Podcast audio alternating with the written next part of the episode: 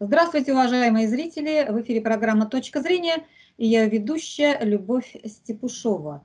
Сегодня у нас в гостях заместитель генерального директора Фонда национальной энергетической безопасности Алексей Игоревич. Здравствуйте, Алексей Игоревич. Добрый день.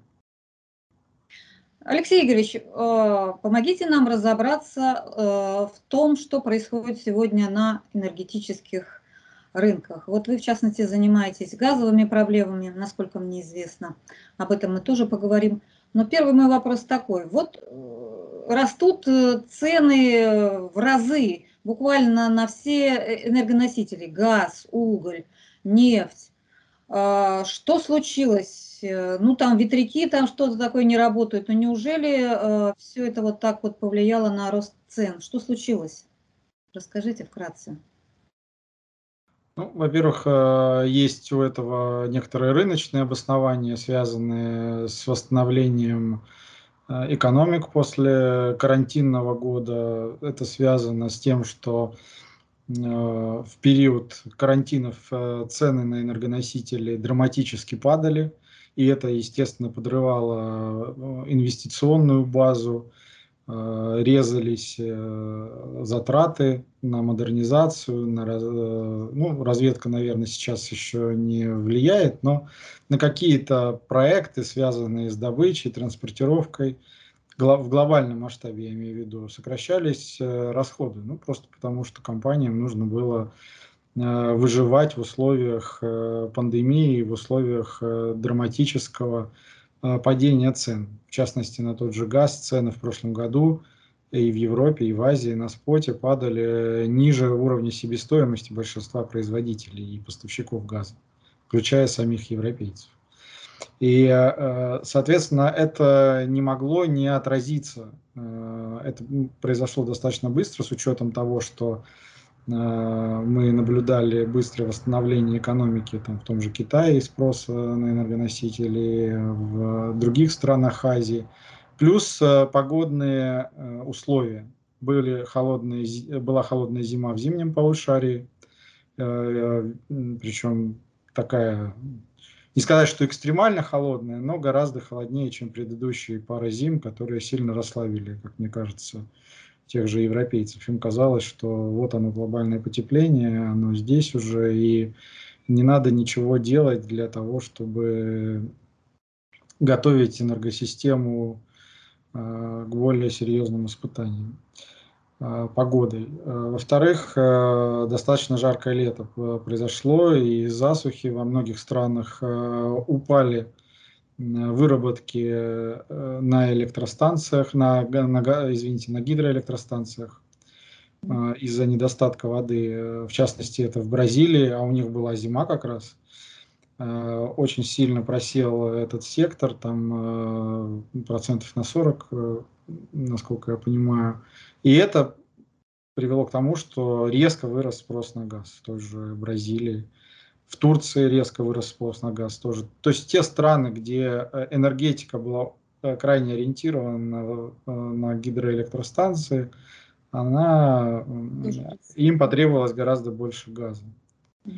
Соответственно, это, конечно, отвлекло и грузы СПГ с, с европейского рынка, и с учетом того, что часть пошло на удовлетворение китайских и азиатских аппетитов. Э, в общем-то, отток был достаточно существенным, порядка 20-25% э, по сравнению с прошлым годом, и так не выдающимся с точки зрения притока СПГ в Европу.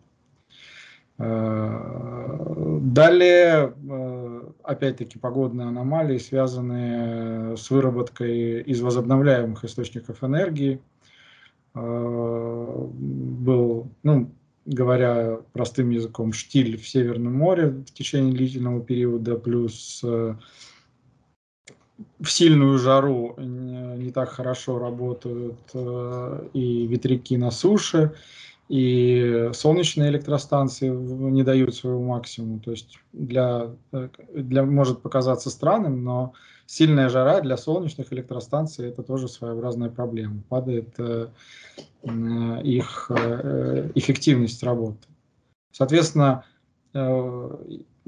в баланс поступило меньше электроэнергии с этих новых э, возобновляемых источников, даже по сравнению там, с прошлым годом, несмотря на рост э, самой установленной мощности.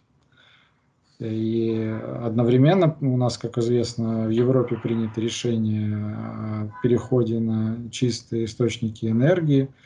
Э, закрываются многие угольные станции. Э, в, печи, в, последние несколько лет были проблемы, в том числе у газовых станций. Они демонтировались, выводились в резерв или вовсе э, их разбирали, отправляли оборудование другим странам, перепродавали. Э, вы знаете, что Германия закрывает атомные электростанции. Соответственно, э, оказалось, что срочно нужен, ну, нужна электроэнергия из других источников. Несмотря на то, что для того же газового или там, для угольного бизнеса это период затишья, это не отопительный сезон, это период накопления запасов. Э, и этот процесс был серьезно подорван в Европе Э, вот этими, этими факторами, которые сложились в идеальный шторм. Но не стоит э, забывать, что у этого идеального шторма есть вполне рукотворные причины. А именно э, в базе в том числе лежат, лежит энергетическая политика, которую проводили европейцы, направленная на вот создание. Эти риски, они о них предупреждали много раз, что чем больше будет возобновляемых, тем сложнее будет балансировать систему, тем сложнее будет мобилизовывать ресурсы в периоды, когда недостаточные и неблагоприятные погодные условия для выработки из возобновляемых источников и так далее. Вот это произошло в очень щадящем режиме, потому mm-hmm. что это произошло э, в конце августа, в начале сентября. Потому что если, бы это, э, если мы такую историю будем наблюдать в феврале, последствия могут быть катастрофическими. Примерно такими, какие были в Техасе в прошлом году. Техас это, в общем-то, э, столица и там штат, э, нефтегазовый штат, штат мирового уровня, огромная провинция с огромными добычными мощностями, но из-за аномальных холодов Э, вырубилась э, фактически электросистема, вырубились э, мощности по производству возобновляемых источников, возобновляемой энергетики, ветряные, солнечные. И в результате наступил коллапс, потому что не могли нормально работать турбины, Э, в том числе газовые, которые были переведены на электричество. Нельзя было поставлять газ. Э, это сказалось на возможностях добычи и так далее. Э, системы резервирования оказались в буквальном смысле не готовы для такого кризиса. Ну, так вот. Это ну, вот про, э, есть русская пословица, да, пока гром не грянет, мужик не перекрестится. Но это навет. Это общая практика теперь ну, для мировой энергетики. Складывается впечатление, что как-то там а, в Европейском Союзе, в частности, никаких выводов не делается. Вот Блумберг сегодня в статье пишет, э, все сваливая опять на Россию, что вот Путин хочет оказать давление на Европейский Союз, зачитываю, чтобы он переписал некоторые правила своего газового рынка, чтобы склонить от спотовых, э, значит, спотовых цен к долгосрочным контрактам. Вот. Э, также Россия стремится к быстрейшей сертификации, так сказать, вот этого трубопровода «Северный поток-2». То есть опять ищут врага вместо того, чтобы ну, принимать какие-то адекватные меры. А с чем ну, это связано? Никто же не хочет признать э, свою вину, и они пытаются этот кризис в том числе использовать для того, чтобы э, получить какие-то дивиденды, переложить на кого-то ответственность. Э, ну, а на кого ответственность? Вот э, на Россию, и это вполне такая, может быть, заказная история, чтобы э, с одной стороны обелить себя, а с другой стороны усилить свои позиции в торге с Россией, у которой, которую они одновременно говорят, что Россия должна помочь сделать больше для спасения а с другой стороны э, клеймят и грозят санкциями. Ну, это э, очевидно такое раздвоение личности. И которая, в общем, свойственна международной политике. Но сейчас она принимает какие-то очень уж гротескные формы, и в конечном итоге она создает дополнительные риски. Помимо вот тех инфраструктурных, о которых я уже упомянул, они созда... она создает еще и политические риски. Нельзя кусать э, руку, которая кормит. Ну вот вам как специалисту, ведь, э, ну и мне как не специалисту, очевидно, что долгосрочный контракт, он более выгоден, так сказать, он стабилен, ну и так далее, он выгоден. Э, там цены колеблются, а все-таки среднее получается, ну, примерно даже вот... Именно так. Россия отстаивала долгосро... систему долгосрочных контрактов не потому, что нам это очень выгодно. Э, мы прекрасно понимали, что в какой-то момент цены на споте особенно учитывая то, что в Европе падает собственная добыча, особенно учитывая вот эти балансы, что э, спот, спот э, может в любой момент устроить вот такой ралли, как мы видели вот последние несколько недель. У меня все же такое впечатление, но, что но, там... Но, но дело в том, что мы ответственные игроки, мы, и мы э, играем в длинную. Это, вот, это трейдерам интересные э, быстрые взлеты и столь же шустрые падения. Они раз, зарабатывают и на том, и на другом. Э, Россия э, занимается долгосрочным бизнесом в сфере, в, сфере, в сфере энергетики, потому что мы вкладываем большие деньги в, в добычу, в развитие инфраструктуры, в доставку. И э, долгосрочные контракты, кстати, придуманные вовсе не Россией. Это э, известная гронингенская система контрактов, которые придумали для поставок газа из Нидерландов э, в соседние страны Европы 50 лет назад когда начиналась разработка гронингенского месторождения, которое, кстати, сегодня, вот э, в следующем году должно быть закрыто э, и прекратить, и тоже внесет свой вклад вот в проблемы энергетического рынка Европы, эта история. А, так вот, э, эти долгосрочные контракты – это система, которая их можно настраивать, подгонять под, э, допустим, э, учитывая то, что Европа делает большую ставку на возобновляемые источники энергии, можно было бы делать их интегрированными как-то с контракторами на возобновляемые источники энергии, на ветер, там, делать альтернативные корзины в формулах. Масс, масса вариантов, но при этом не ущемляя интересы базовые интересы поставщика, потому что если, если интересы поставщика будут э, ущемлены, это приведет к недоинвестированию и в итоге приведет к коллапсу и взлету цен на споте. И, и, и проблемам с энергоснабжением. И именно, именно это сейчас э, в значительной степени происходит в Европе. Европейцы разрушили свою систему э, компаний, таких вот, э, ну не, скажу полумонополистов, но крупных вертикально интегрированных компаний в газе они реформировали свой рынок. В результате э, сейчас э, каждая компания, которая импортирует газ, она является трейдером. У нее нет э, обязательств по поставкам газа потребителям. У нее есть контракт. И большая часть этих контрактов она на внутренний рынок привязана к споту. Это значит, что они э, зарабатывают деньги, если э, цены на, спот, на споте высоки. И они смотрят те же э, газовые потребление очень сезонно. И летом для того, чтобы пройти э, нормально отопительный сезон, нужно закачать значительное количество газа в подземные хранилища. Но трейдер смотрит, и если цены очень высокие летом, он не станет много газа закачивать в хранилище, потому что он не уверен, что э, окупит эти вложения в течение зимы. Потому что ну, будет теплая зима и все, и он прогорит.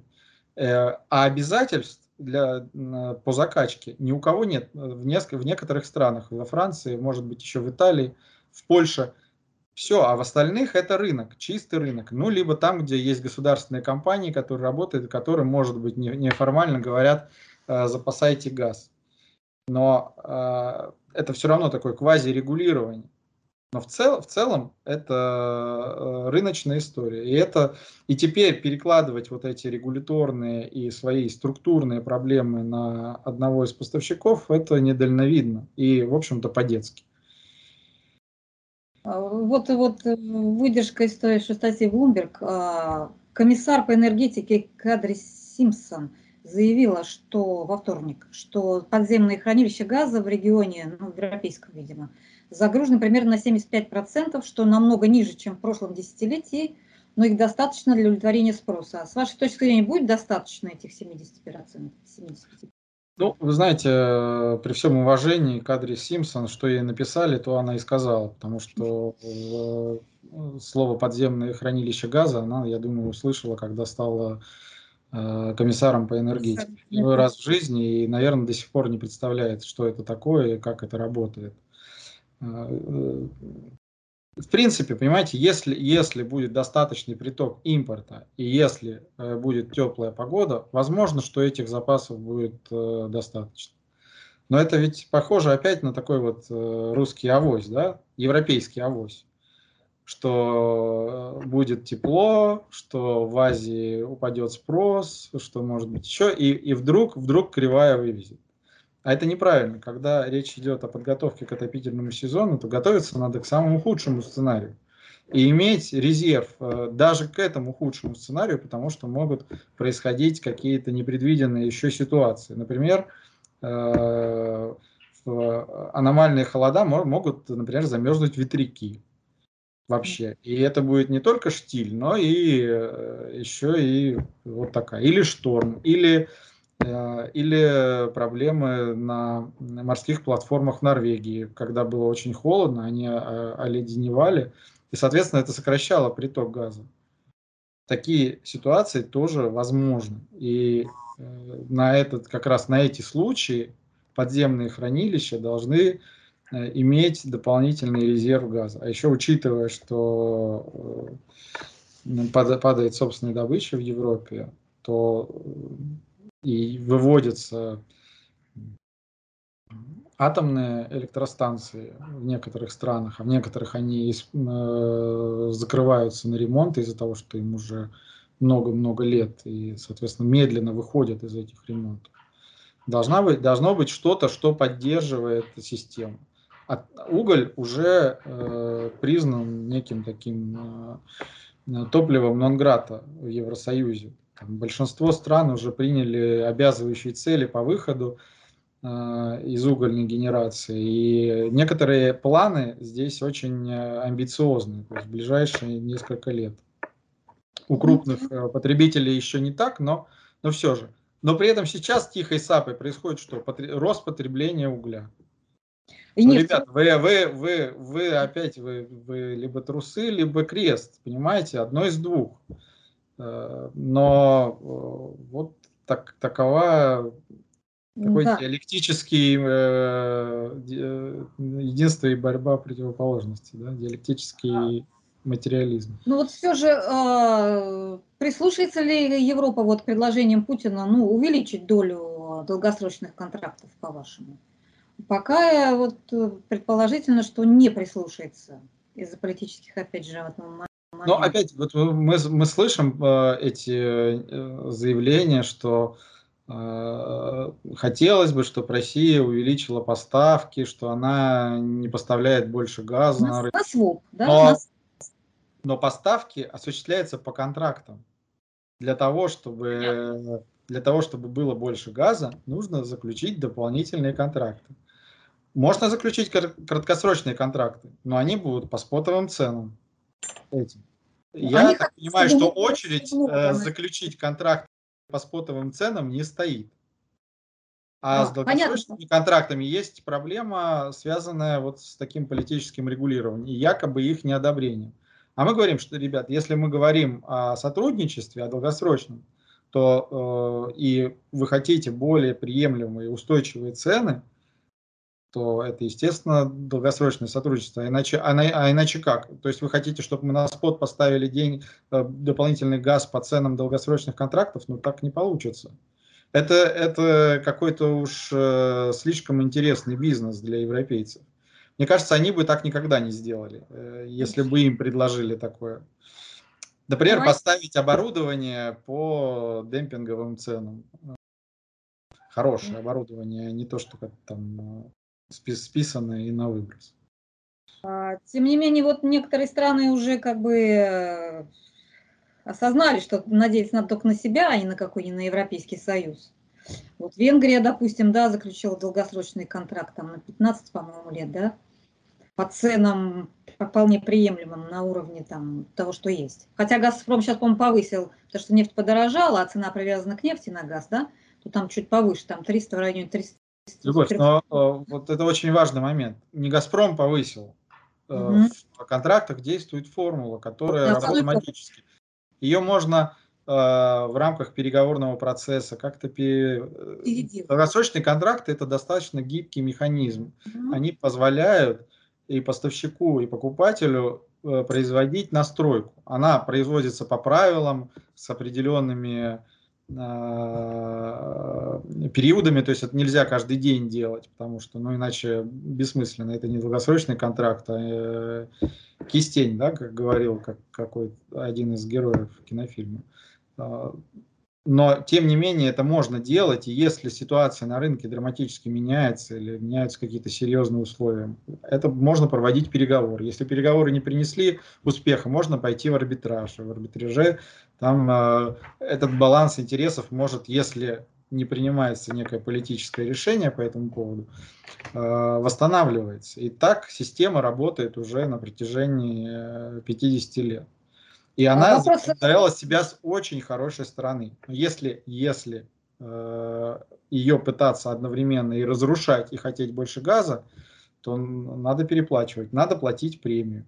К примеру, если мы возьмем азиатских э, потребителей, они в последние годы тоже очень Э, громко кричали спот, спот, давайте э, долгосрочно, не продлевали какие-то истекающие долгосрочные контракты, говорили, что мы будем покупать на споте. Это было хорошо, потому что э, для них, потому что был некоторый избыток газа и экономические проблемы, и много мощностей вводилось в Австралии, в Соединенных Штатах, в России по СПГ и они могли выбирать э, и получать более выгодные условия на споте. Но этой зимой, когда был, было резкое похолодание в Азии, и цены уже тогда достигали примерно тех э, уровней, как вот сейчас мы видели э, на рынке, они как-то опомнились и подумали, нет, нам так не нравится. И в течение весны они очень активно контрактовали газ на такие уже среднесрочных условиях, заказывали его э, у поставщиков, чтобы не оказаться опять лицом к лицу э, со спотовым вот этим пиком.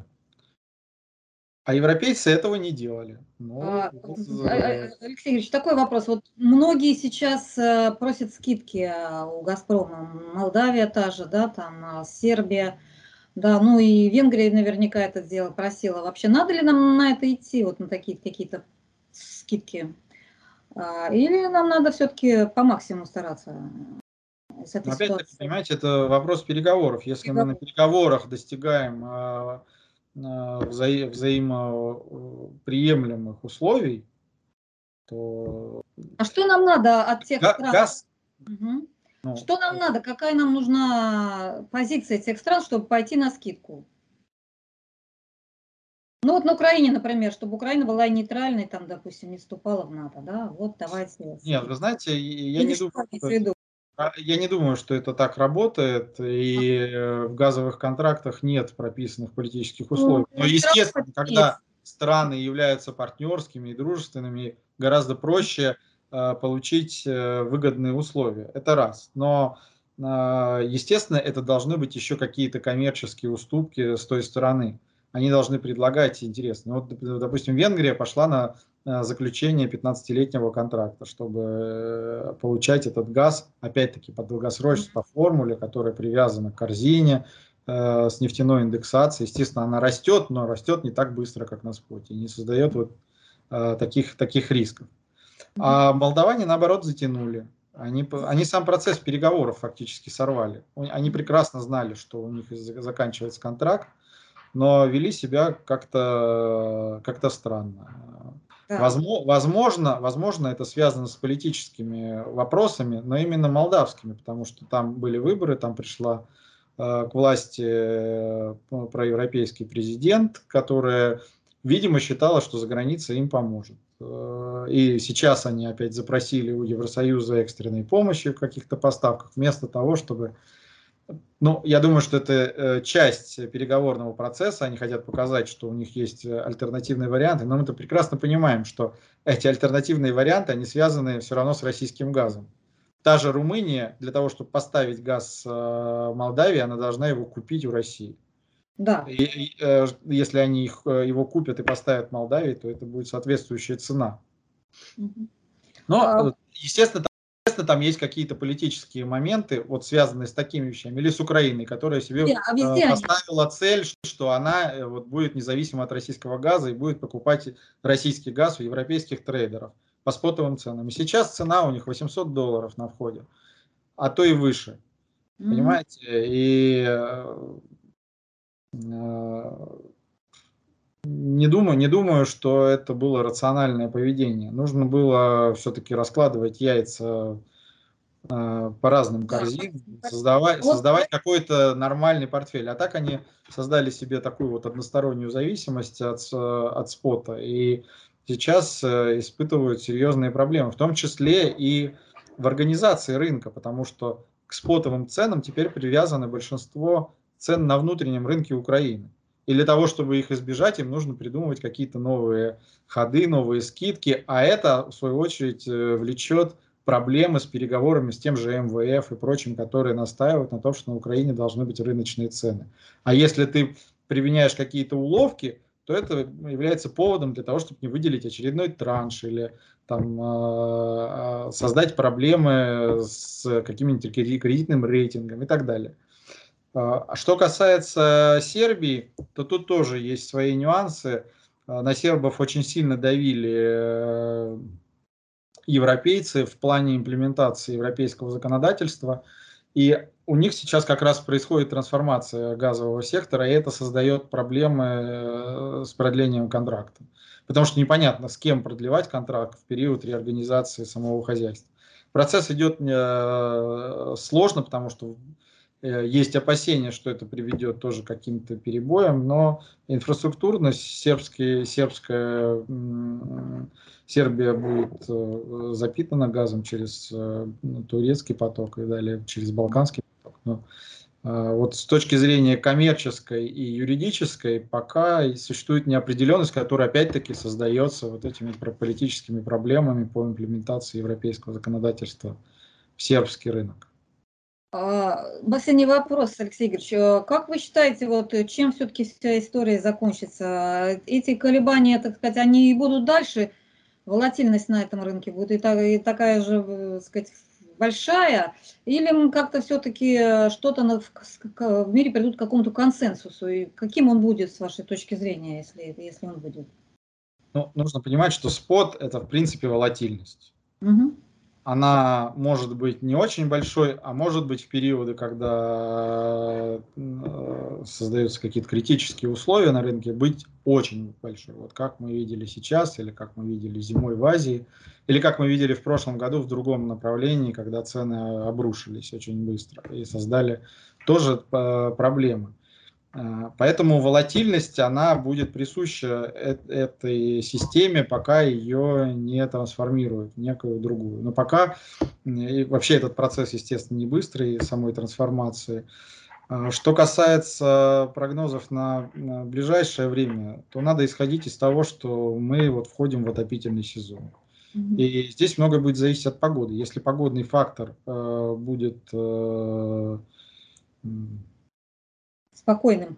Спокойным, то, наверное, э, цены могут даже немного э, припасть с этих э, уровней, которые мы видим сейчас, но все равно будут достаточно высокими, потому что отток газа имеет место быть.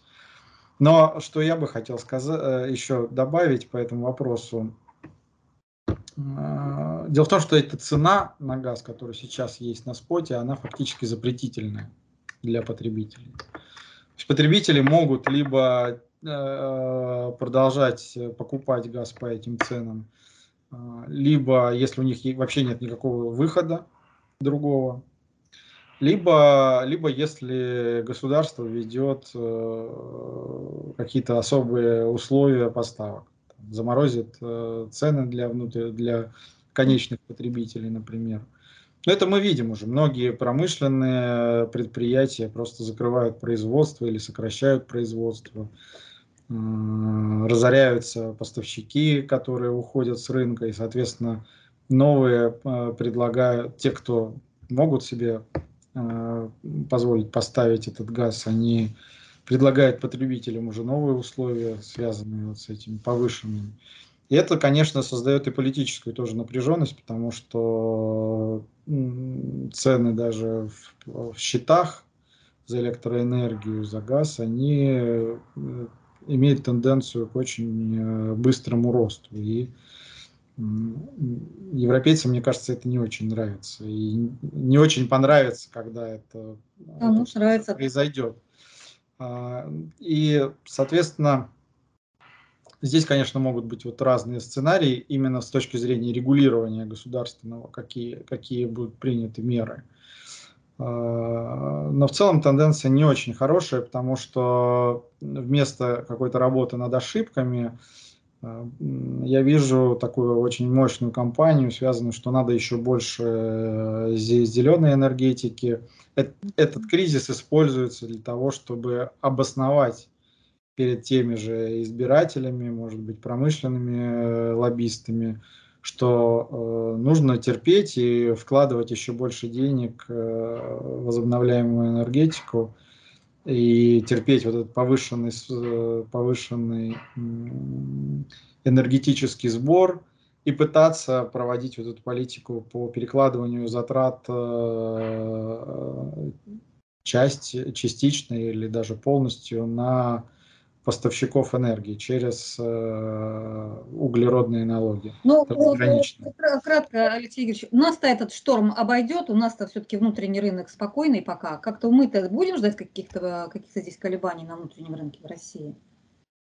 Вы имеете в виду внутренний газ? газ Я думаю, что нет, мы вполне защищены, у нас ну, электроэнергию. ресурсами, и инфраструктурой, и Законодательно у нас есть э, ответственная за газоснабжение организация э, «Газпром», которая в том числе э, вот сейчас активно ведет закачку газа в ПХГ, несмотря на то, что рано начался отопительный сезон.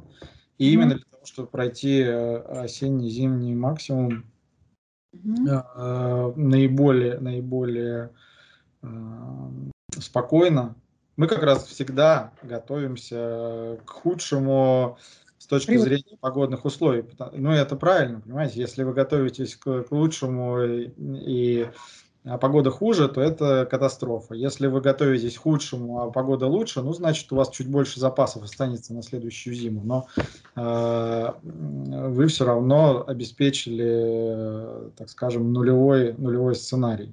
Или самый... Алексей Игоревич, большое вам спасибо. К сожалению, время вот у нас прямо истекло.